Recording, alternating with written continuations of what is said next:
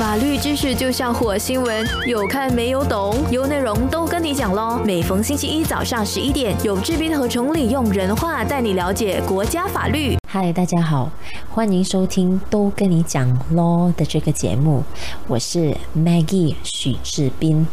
我是一名律师，呃，所有在节目里面所分享的这些法律资讯跟法律知识，都是纯属以一个分享的角度来跟大家分享一些这些法律的资讯。那么，如果听众朋友遇到一些什么样的法律问题呢？还是建议说可以寻求专业的法律意见。那么今天呢，我就想跟大家聊聊一些有关版权的事宜。版权呢，在英文呢是称为 copyright。那么版权呢，也被称为著作权。它是指作者呢对于呃他们的这些文学啊、艺术作品啊依法享有的权利的一个总称。在马来西亚呢，版权是受一九八七年著作法或者是版权法令所管辖的。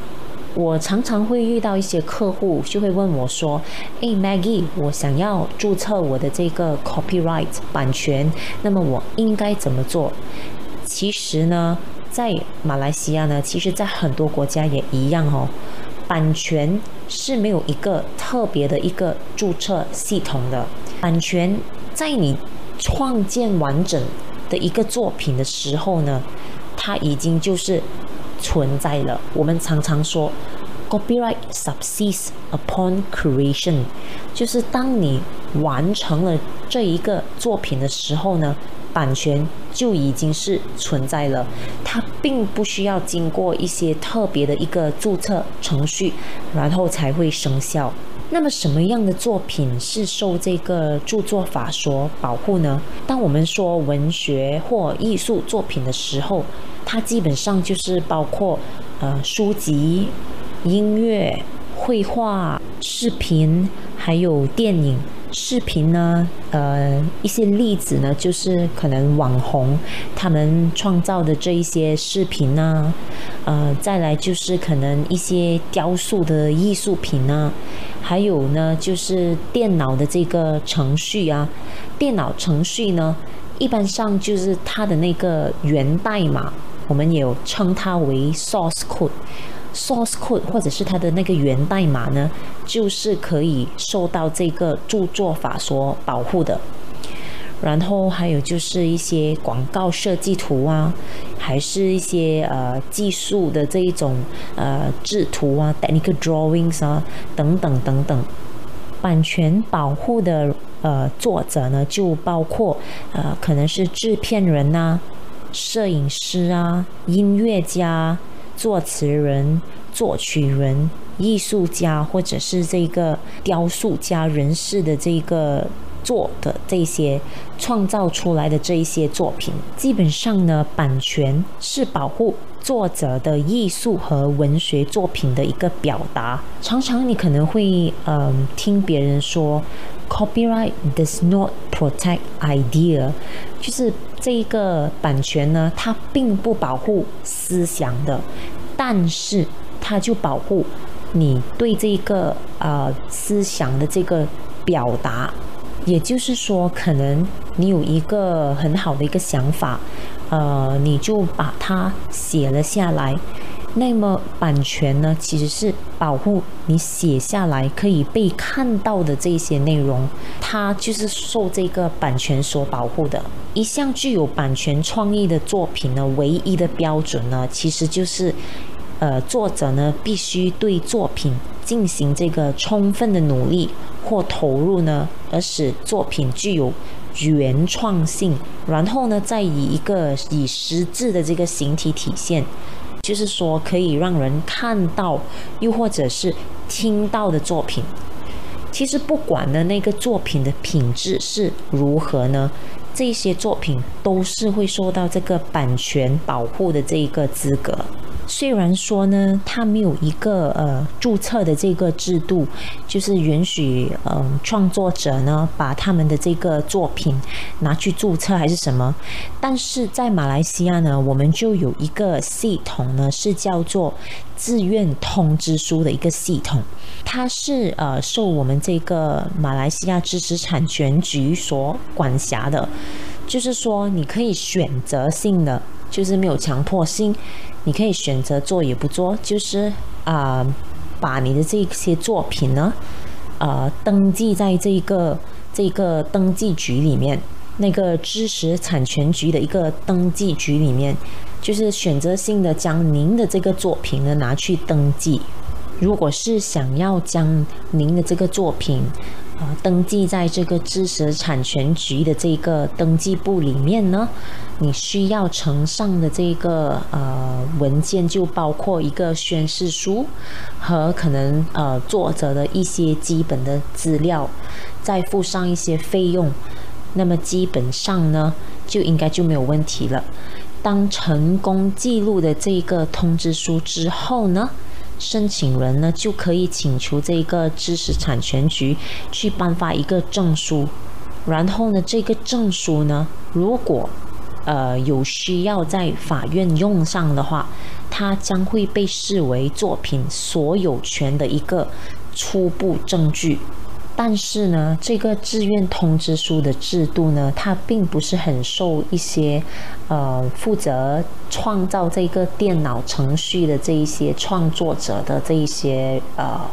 这些人士的欢迎，因为对他们来说，如果他们要善用这个制度的话，他们必须就是赤裸裸的将他们所有的这一个源代码呢，就是。差不多可以说是公诸于世，因为他们必须要把它呈上去这一个呃登记局那一边。那么，所以呢，我是很少会见到说有这些呃电脑程序的创作者会愿意去分享，或者是呃公布他们的这一个源代码。那么有些听众呢就想要知道说，呃，究竟我的版权？在国外是否就能够得到认可呢？马来西亚呢是伯尔尼公约的这个签署国，这个呃我们叫做 Bern Convention，它是一个呃国际性的这个公约。那么我们马来西亚是其中的一个签署国，所以呢。在马来西亚创造的这一些呃受版权保护的作品呢，也会同样的得到这些呃，同样也是这个伯尔尼公约的每个这个国家呢，然后会被，然后呢，它是会被受承认的。这也意味着呢，在马来西亚创作的这个作品，不仅是可以在马来西亚。但是它也可以受到这些世界范围内的这些伯尔尼公约的这些成员国中，都是可以享有同样的版权的权利。那么我认为这样的一个系统是很好的。那么还可以鼓励呃我们大马公民多一些这一些啊创作呃新的这些作品呢，那么也很容易可以开发到外国的市场。版权的保护期限又可以持续多久呢？呃，这个呢是在每一个国家，不同的国家可能就会有不一样的这个期限。呃，马来西亚呢，对于文学、音乐或者是艺术作品的版权呢，在创作者呢他的一生呢，都是一直存在着的。然后到他去世了过后，五十年里面呢，那个版权。还是一样存在着，意思就是说，即使这一名呃作家或者是艺术家或者是设计师已故了，就去世了，他可以再享有五十年的这个版权的保护。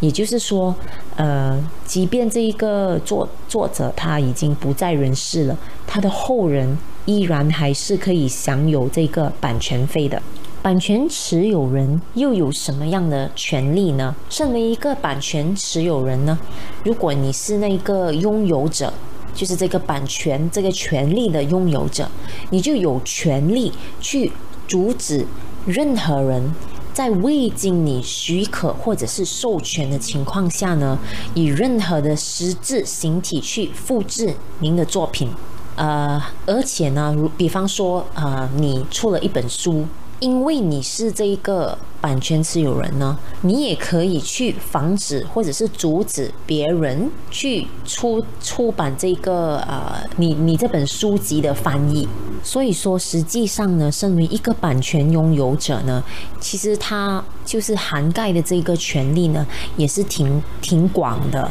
当你发现您的这个作品被复制了，或者是被侵权的时候，那么你应该怎么做呢？首先，你先要去。收集这个证据。如果说这一个人是可能复制了你的照片，还是他复制了你的一张呃你一篇一篇文章，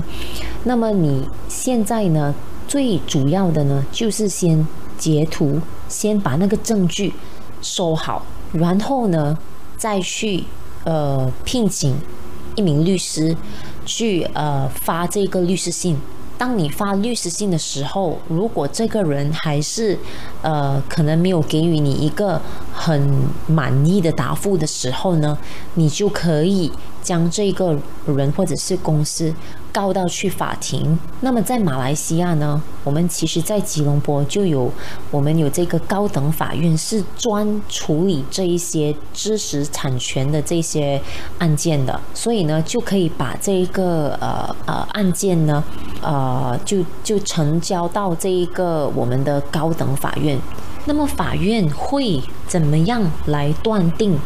呃两个作品呢？就是一个原创，一个呃抄袭的这个作品，法庭会怎样去断定有没有侵权的这个行为呢？主要呢，法庭是会看两点，第一就是该作品呢是不是有被复制，就是法庭会看说。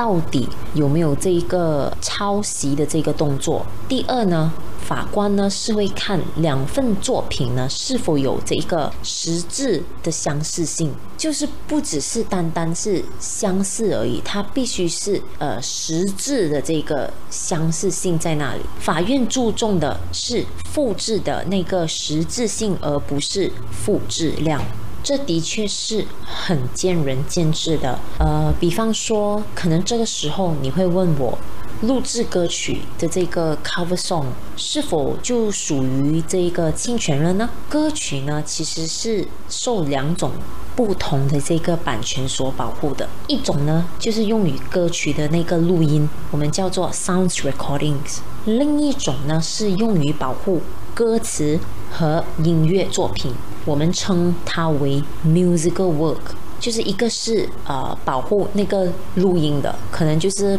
呃平时我们啊听的那些啊可能在啊 Spotify 听的那些歌啊，那个就是一个录音的版本嘛，sound recordings。另外一个呃另外一个呃用于保护的这一些呃歌曲的作品呢，就是我们称为啊 musical work，就是版权也会保护这一个音乐作品的那个歌曲和歌词。所以，即使是同一首歌呢，这两个版权也有可能是由不同的人或者是组织持有的。有可能录音是属于呃唱片公司的，呃，然后那个歌曲是处于属于那个歌曲创作人的，可能那个歌词呢也是属于那个歌词创作人。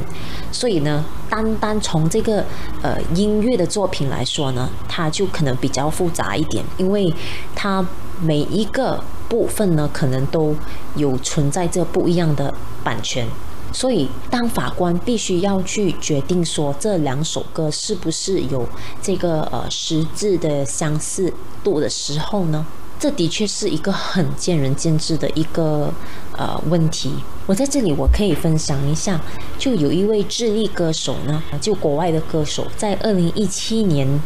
大概十一月的时候呢，就有提出这一个诉讼，在国外提出这个诉讼。他是说呢，电影那个呃《冰雪奇缘》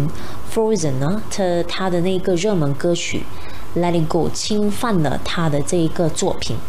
叫做《Voler》。呃，但是这位歌手到最后呢，他是放弃了诉讼的。呃，放弃的原因是不详，呃，我们是不知道是什么原因，为什么他放弃，有很多的因素。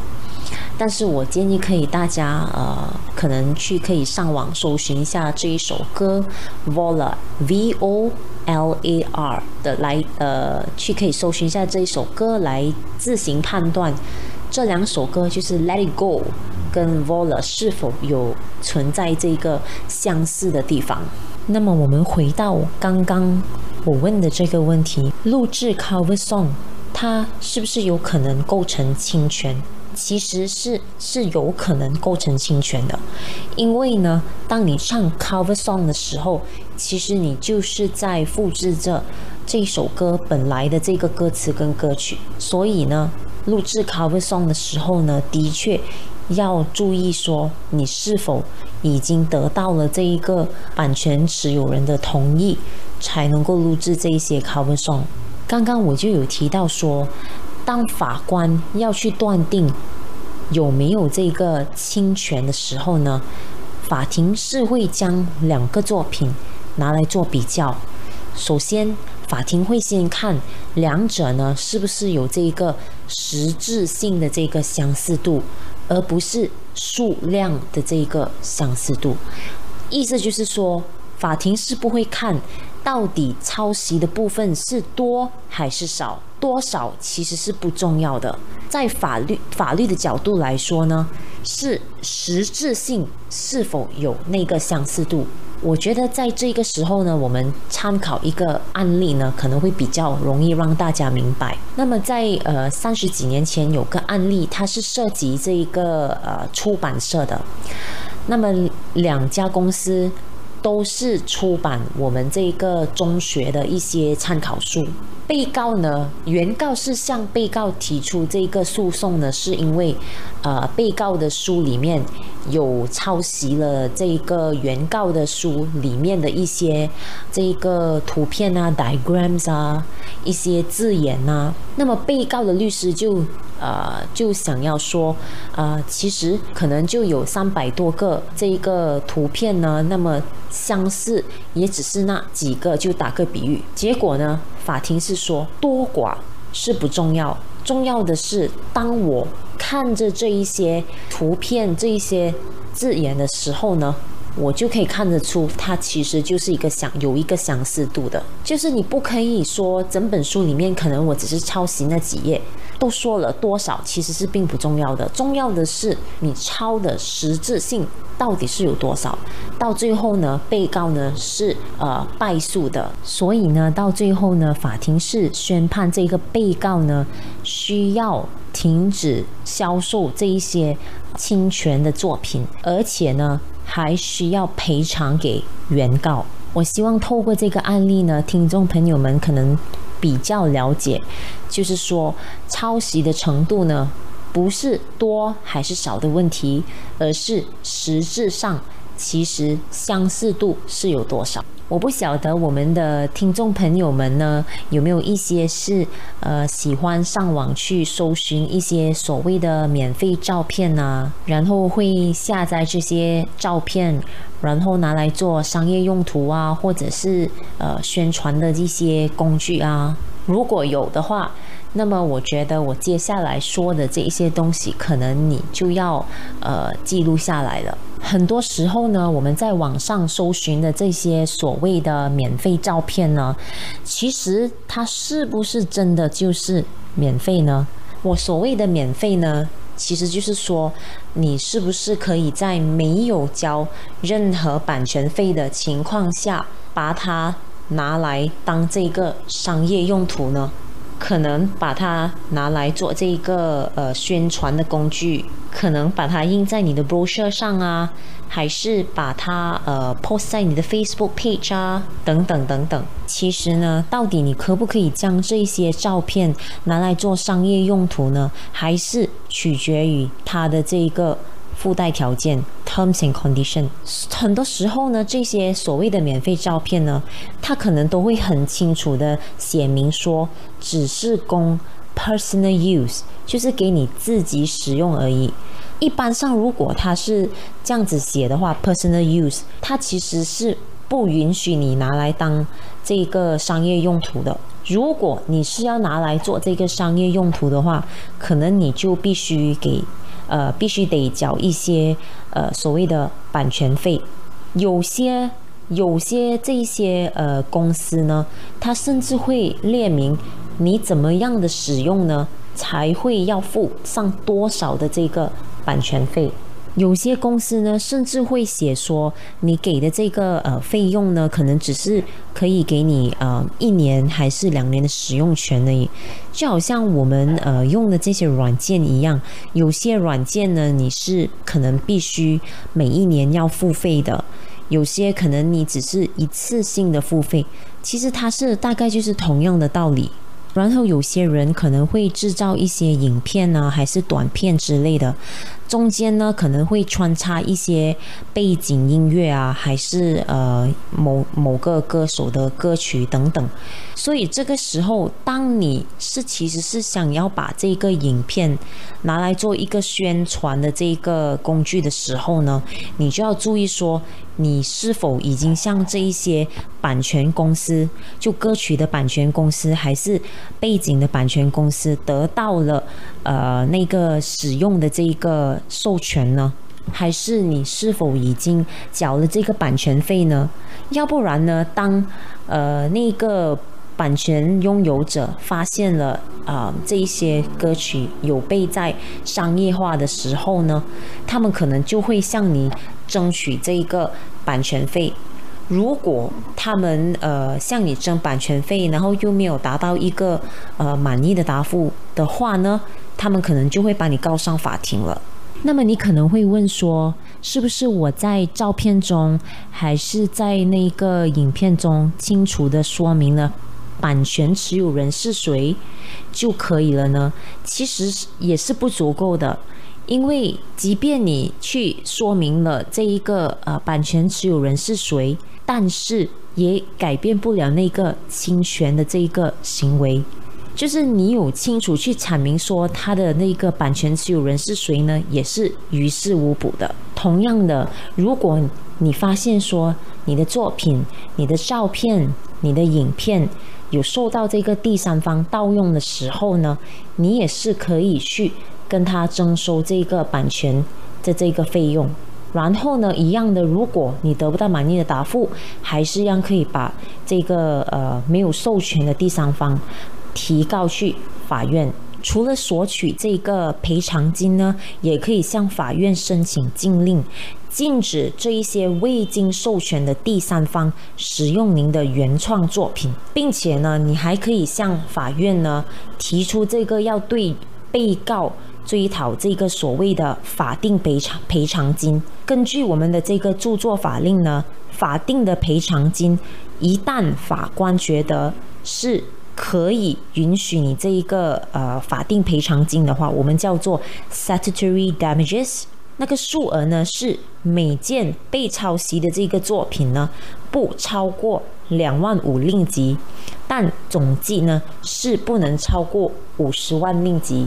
有的时候呢，网络的这些文章啊、部落格的内容啊，可能十之八九呢都是差不多、差不多一样的。要怎么去定夺谁才是这一些呃文字的拥有者呢？所以呢，版权呢，它有趣的地方就是在这里。即便两篇文章或者是内容可能是一模一样的，也不能够一百八先断定说这就是涉及这一个抄袭的这个举动。所以呢，关键呢就是在于有没有抄袭的举动。只要呢，其中一方能够证明说他的作品呢是具有原创性的，而且没有涉及抄袭的话呢，都可以被视为是原创。打个比较极端的比喻，如果今天啊你是在山洞里闭关，然后呢你写出了一篇文章，这篇文章的内容呢恰恰好。就是和另一名作者的作品一样，但是就是纯属巧合，因为你在山洞里面嘛，没有接触到任何网络所发布的作品。这样的情况呢是没有构成侵权的行为的，因为它是一个独立创作出来的作品，所以即使两篇这个网络文章还是内容呢是相同的，可是呢两个作品都可以算是原创。在这里呢，我可以跟大家分享一个比较新的这一个案例。呃，这一个案件呢是涉及那一个德伦贡的这个设计版权，就是那个德伦贡，就是我们女马来同胞呢用来祈祷的时候会穿上的那个白色的那个衣服。那么原告就向这个被告呃提出诉讼，说他也一样的出出产了这个和原告。的这个所卖的这个德隆贡的这个设计呢相似，呃，到最后呢，法院是觉得说原告呢是成功的证明说这个德隆贡的这个设计呢的确是受这个版权所保护的，它是属于原告的这个原创作品，然后呢，那个呃被告呢就无法证明说。他没有涉及到抄袭的举动，他也没有办法证明说他的这个版本呢是他没有呃，就是他自己独立创造出来的这个作品，他没有办法证明说这是他独立创造出来的作品。到最后呢，法官是呃让这个原告胜诉的。他是判了这个原告胜诉的，所以说呢，一个作者、一个创作人呢，只要证明说自己有付出这一个呃时间还有精力，去用心的努力完成一份作品，在没有抄袭别人作品的情况下创造出来的作品呢，那么。大多数它都是可以受这个版权所保护的。到最后呢，我想跟大家分享的最后一个点就是，当你是这一个作品的原创人的时候，并不代表说你是版权的持有人。怎么说呢？根据我们的著作法令里面呢，如果你是一名员工，然后你有一个雇主，雇主给你指示去做的这一些作品呢，法律呢？是会说雇主才是那个版权的持有人，即便呢作品其实是由你你身为一个员工而创造出来的，法律已经很清楚的阐明了。要是你是一名员工，那么版权的持有人将会是您的雇主。最常见的就是软件公司，软件公司可能会聘请一些人去写那个呃电脑的这个程序的源代码，还是开发什么 App 啊，还是什么软件之类的。那么公司身为你的雇主呢，他才是这一个你所创造出来的这一些源代码呢的版权持有人。还有另外一种情况也是一样，有可能你不是以一名员工的身份去呃创造这些电脑软件，可能这家公司就是呃聘请了您的公司去做这件事，那么呃这个付钱给你去呃创造这一些电脑软件的的公司呢，才是版权的持有人，因为他是付费去给你做这件事的。即便如此呢，我们的这个版权著作法令呢，还是有给予大家洽谈的空间。就是说呢，还是会看回双方的合约而定。呃，比方说刚才我举的那个例子，员工跟雇主之间，要是说呃，员工跟雇主的那一个合约里面有说明了员工将会是那一个作品的原创人的时候，也说明了员工将会是。这一个呃版权持有人的话，在法律的角度来说呢，员工将会是那一个作品的持有人。所以呢，其实我会奉劝大家，当去读这一些有关有关系到这一些啊电脑软件开发，还是有关这些版权的事宜的时候，的确是要看清楚里面列明的条款，到底谁才是这一个真正的版权持有人。单听都那么过瘾，再配上视频就最好不过啦！赶快点击 CP Kun Associate 的 Facebook 以及 CL 单 .com dot my，给你更精彩的视听享受，优内容让你过上优质的生活。